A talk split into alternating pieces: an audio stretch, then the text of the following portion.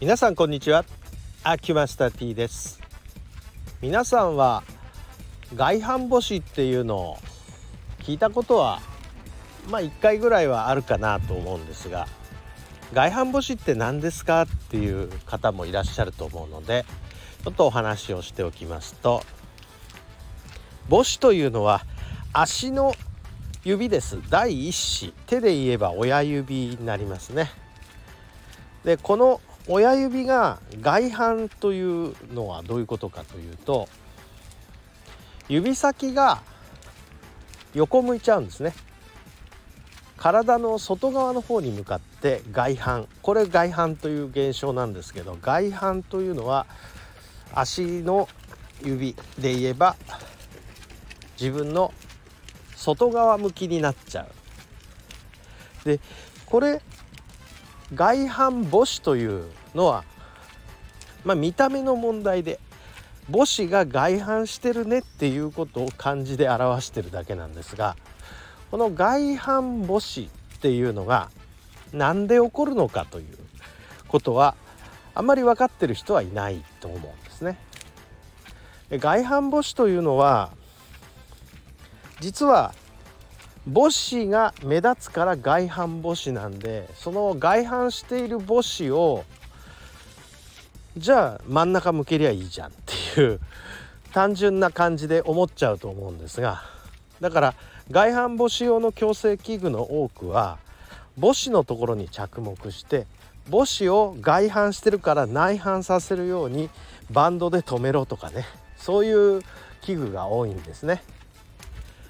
ところがこれは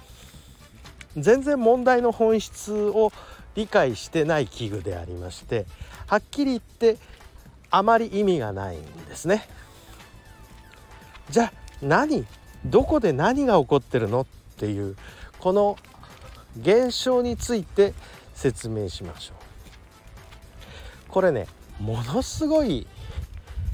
遠いところでまず起こってるんです原因が。でこれの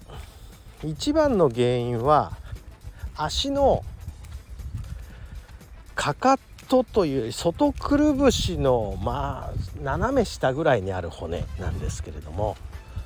これはね立方骨という骨があります。足首のところの骨というのは非常に寄せ木細工のようにいくつもの骨が組み合わさってできてるんですね。これは手も同じような構造で手だったら8つあるんですが足だったら7つあるんですね。それでこの立方骨という骨が変形してこう脱落しちゃうんですね。脱落というのはあのアーチがこう浅くなんていうか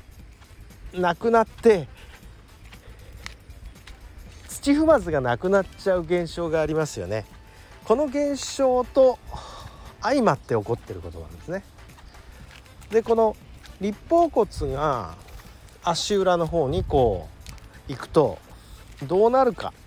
アーチが浅くなると同時にですねその横にくっついている形状骨って3つあるんですけどこの形状骨それからもう1個連結してる骨に船状骨船状の骨と書いてですね。形状骨ってのはくさびって書くんですけど形の字っていうのはね。でこのこれらの骨がやっぱりへたっていってどっちかっていうとまあ足の外側へたったから横にずっちゃうんですね。そうすると足の母子の根っこのとこに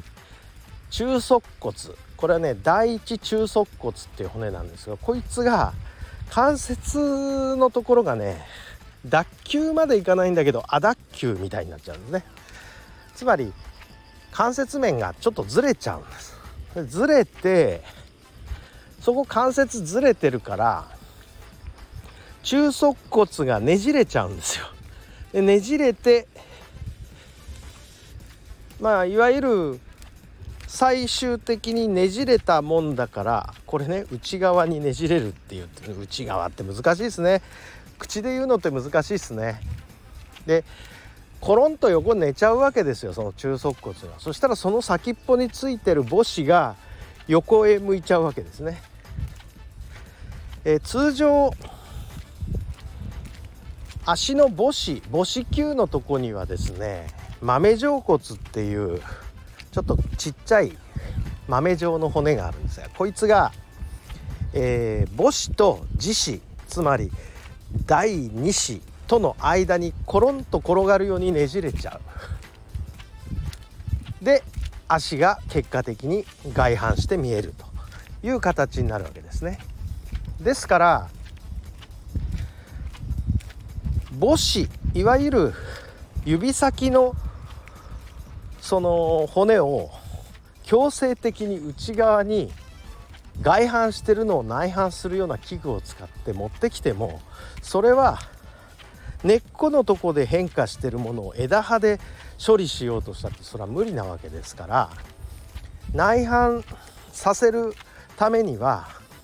遠く離れた外くるぶしの下側の立方骨っていう骨をそもそもずらさないように。な大まかに言えば